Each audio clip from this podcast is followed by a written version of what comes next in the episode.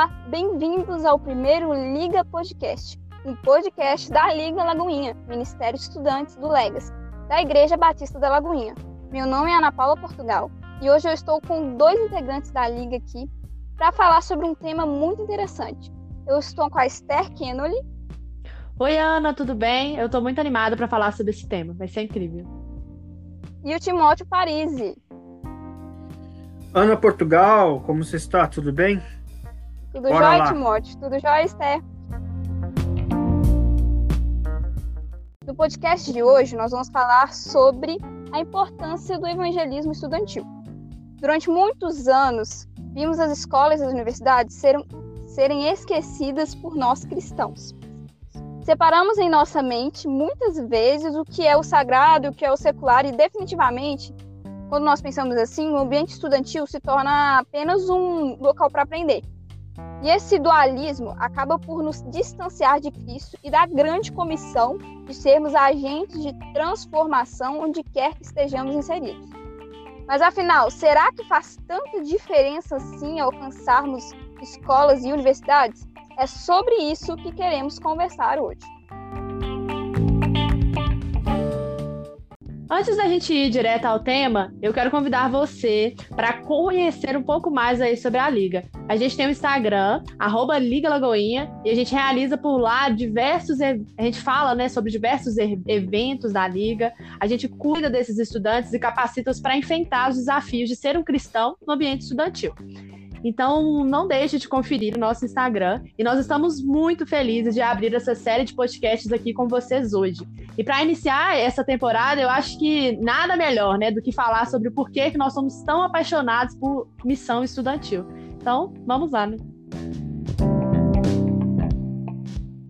E o primeiro ponto né, que a gente precisa pensar é como as faculdades e escolas têm sido muitas vezes esquecidas por nós cristãos Visto como um ambiente secular, as igrejas acabam cuidando do jovem adolescente numa perspectiva geral, não foca nos desafios específicos do ambiente acadêmico, os confrontamentos, das tentações que esses locais causam, além de não pensarmos no potencial que elas têm como campo missionário, é, ela em si mesma.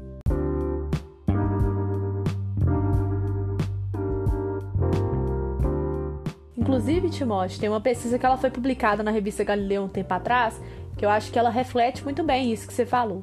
Ela mostrou que cerca de 58% dos jovens cristãos nos Estados Unidos eles se afastaram da igreja quando eles ingressaram na universidade. E apenas 16% sentiam-se preparados por seus respectivos ministérios, por suas igrejas, para permanecerem firmes na fé após o período universitário.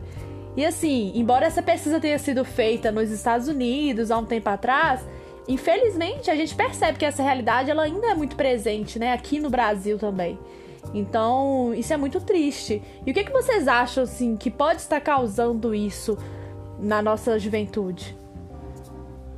Tem algo muito interessante que a gente precisa de observar, que é a questão do dualismo. O que, que é isso? O dualismo é nada mais, nada menos do que uma mentalidade dividida, duas coisas opostas, né?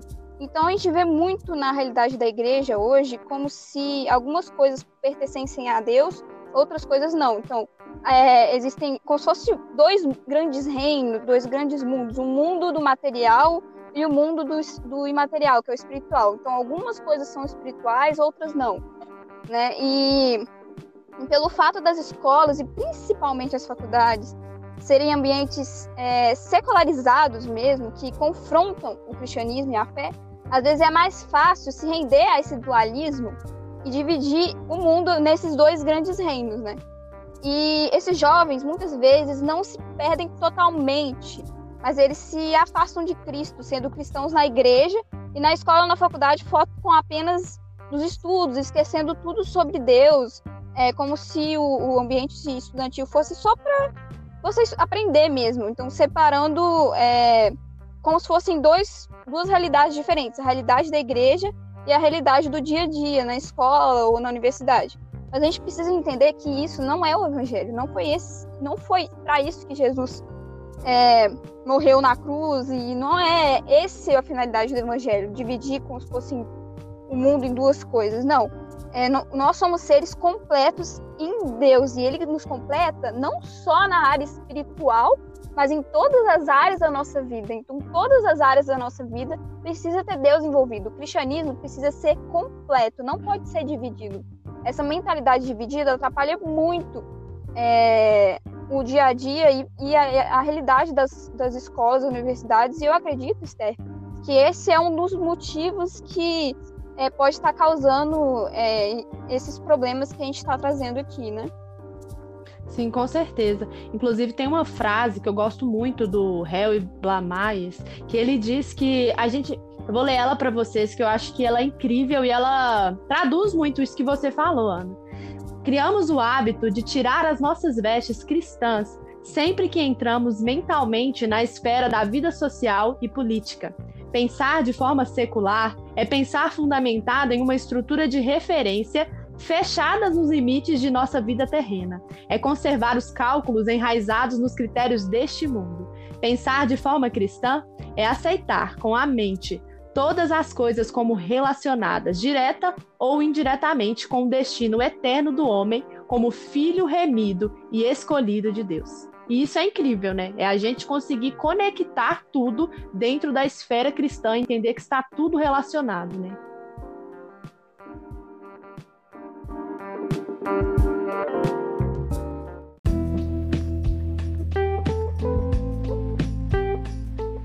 Diante de toda essa perspectiva, né, de às vezes de negligência, né, dos cristãos, o que a gente faz, né? Será que é desesperar ou pensar que está perdido? Acredito que não. Acredito que existem números, né, que são muito interessantes. Por exemplo, uma pesquisa promovida pela AME Evangelizar diz que 80%, 80% das pessoas que confessam Jesus tomaram essa decisão entre 11 e 24 anos. Ou seja, é uma faixa etária né, onde são jovens né, e adolescentes, e a maioria deles, é, se não quase todos eles, estão aonde? É, na escola, no ensino fundamental, no, no ensino médio e no ensino superior. O que, que a gente tem que fazer quando a gente olha esses dados? A gente tem que entender que esses são os locais é, que formam os nossos seres políticos, profissionais, de toda a nossa sociedade. É, a igreja como um todo, a igreja de Cristo, né? Ela precisa entender que a gente tem que estar preparado para alcançar também esses ambientes. Precisamos preparar também os nossos jovens e adolescentes para ter uma fé sólida, firme, e não apenas de se perderem nesses ambientes, mas entendendo que devem ser embaixadores do reino nesses locais. E o que a Bíblia diz sobre isso, né? A gente está falando sobre todos esses dados, sobre todas essas pesquisas, mas o que a palavra de Deus diz sobre isso? É, nós conhecemos, né, muito famoso, a grande comissão, que é o ID do Senhor, quando Jesus, ele, antes dele, né, subir aos céus, ele fala, ide por todo mundo e pregar o evangelho a toda criatura, fazendo discípulos em todas as nações, batizando em nome do Pai, do Filho e do Espírito Santo. E o ID, ele não é só para algumas pessoas. Né? Você pregar o evangelho não é uma responsabilidade de alguns, mas é responsabilidade de todos os cristãos. Jesus não, não, não trouxe esse, essa grande comissão, esse grande mandamento, é, sendo exclusivamente para pessoas que têm um chamado é, missionário, por exemplo. Porque o chamado missionário é um chamado da igreja, é um chamado de todos nós. Então, você, como um cristão, se você é um cristão, você é um missionário. Você deve cumprir o ID do Senhor onde você está. E sobre o que a gente falou, né, do dualismo, essa mentalidade de evangelho dividido, o que a Bíblia diz sobre isso em Romanos 11, 36 é porque dele e por ele para ele são todas as coisas. Então, todas as coisas são para a glória de Deus, não algumas coisas, são literalmente todas as coisas. Então, é, como também diz em 1 Coríntios 10, 31, que assim quer que vocês comam, bebam, façam qualquer outra coisa, façam tudo para a glória de Deus. Então, tudo que nós é, fazemos não é exclusivamente. Algumas coisas são para Deus e outras coisas não são para Deus. Na verdade, tudo é para Deus. Então, tudo o que acontece no nosso dia a dia, na nossa vida, não só o que acontece na igreja, tudo é para a glória de Deus.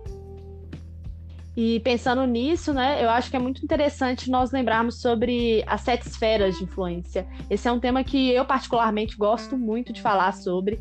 É um assunto, claro, muito mais amplo. E se vocês quiserem, a gente pode até gravar um podcast futuramente falando sobre isso especificamente. Mas assim, para a gente falar aqui rapidamente, quando a gente entende a totalidade do evangelho, a gente entende que ele precisa ser transformador em todas as esferas de influência da sociedade, né?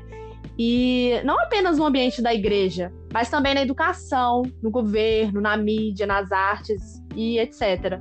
Então, se a gente alcança os estudantes, a gente não só está transformando ali a esfera da educação, porque às vezes a gente pode pensar, ok, eu vou alcançar as escolas e as universidades, porque assim eu vou alcançar também a esfera da educação. Só que é muito mais amplo do que isso. Porque quando a gente alcança as escolas e as universidades, automaticamente a gente também está alcançando a esfera da política, da mídia, a esfera da economia e todas as outras, porque os estudantes, né, eles vão ser os futuros comunicadores, os futuros economistas, os futuros pesquisadores e todos os outros profissionais que vão ocupar locais que muitas vezes a igreja, enquanto instituição, não vai conseguir chegar.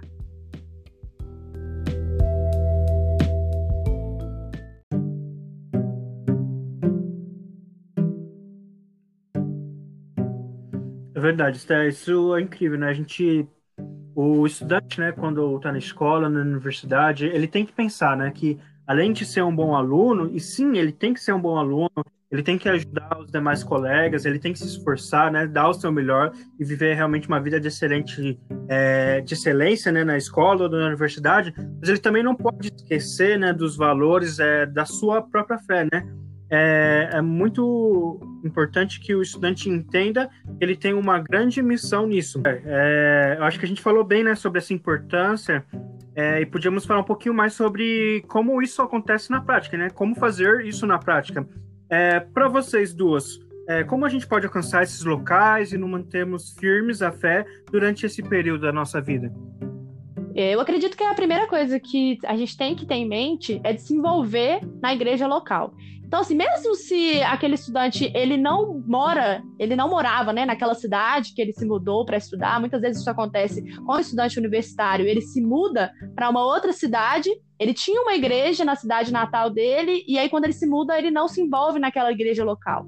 Isso é muito perigoso, porque quando a gente faz isso, você perde essa, esse discipulado, esse pastoreio. Então é muito importante se envolver na igreja local, ter esse discipulado, esse pastoreio, alguém que vai te ajudar, que vai orar por você, porque essa comunhão ela faz com que a gente se mantenha cada vez mais firme e tenha intercessores, né, por trás da gente. É, além disso, né, eu acho que uma das coisas importantes também, né, é você olhar a área que você está, né, a área que você estuda, né, é, e você, além de ser um bom aluno, você pensar o que, que Deus fala, o que, que a Bíblia fala sobre o meu curso, é história, é engenharia, é filosofia, é medicina, o que, que Deus fala sobre o meu curso, né? Qual a cosmovisão bíblica é, do meu curso. Inclusive, a gente incentiva não só a estudar o que você aprende no seu ambiente estudantil, é, mas também estudar sobre outras coisas, ler outros livros sobre, por exemplo, sua engenharia ambiental. Existem livros que falam de ecoteologia, né? O que, que a Bíblia fala sobre é esse mesmo assunto. Aprenda sobre apologética, que, para quem não sabe, é a defesa da fé, é, que fala um pouco dos pilares né, do cristianismo. Isso vai ajudar muito você não só a deixar a sua fé que não seja abalada, mas também você conversar com outras pessoas. É, a Liga tem uma série de estudos que é incrível que a gente faz para capacitar o estudante nesse sentido. São chamados nossos bootcamps. É, eles estão parados né, devido à pandemia, mas em breve a gente vai abrir né, eles de novo, eles vão voltar à atividade e eles têm muitos temas que são muito importantes é, nessa construção. Então, por isso, a gente vai abordar um deles, um deles no podcast, mas fiquem ligados que, que daqui a pouco a gente volta. É, e além disso, uma coisa muito importante que nós devemos ser é como cartas vivas aonde nós estivermos, não só com a nossa vida, mas com palavras. Isso é muito importante, porque a gente, como cristão, nós precisamos entender que nós vamos ser luz onde nós estamos. Então, nós precisamos de ter uma conduta é, exemplar mesmo, de, de, é, de demonstrar o caráter de Cristo através das nossas atitudes, buscando de Deus a cada dia, estando em comunhão é, com as pessoas e com, enfim, sendo ali um, um referencial de, de estudante mesmo, mas a gente tem que entender que não só a nossa vida, a nossas, as nossas atitudes pregam, porque Jesus morreu na cruz não só para nós sermos simplesmente bons cidadãos. Quando Jesus estava aqui na Terra, ele não somente fez boas coisas para as pessoas, como ele também usou as palavras. Então, sempre quando você tiver a oportunidade de usar as palavras para pregar o evangelho, não perca essa oportunidade. Porque a fé vem pelo ouvir e ouvir a palavra de Deus. A pessoa não vai adivinhar que você está agindo de determinada forma por causa porque você é um cristão. Você vai precisar de falar para ela, olha, eu faço as coisas dessa maneira porque eu creio em Jesus. E aí a partir disso você pode ter tantas oportunidades de pregar o evangelho onde você está.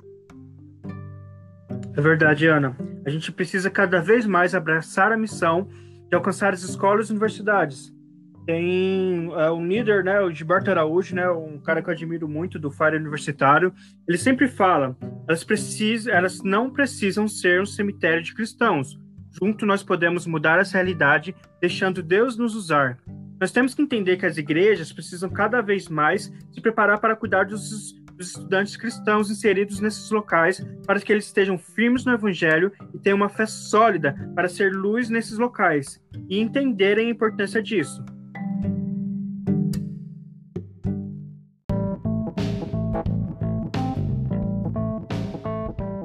Eu amei essa conversa hoje e já estou ansiosa pelas próximas. Talvez esse seja o seu primeiro contato com a liga, mas tem muita coisa legal vindo aí, viu, gente?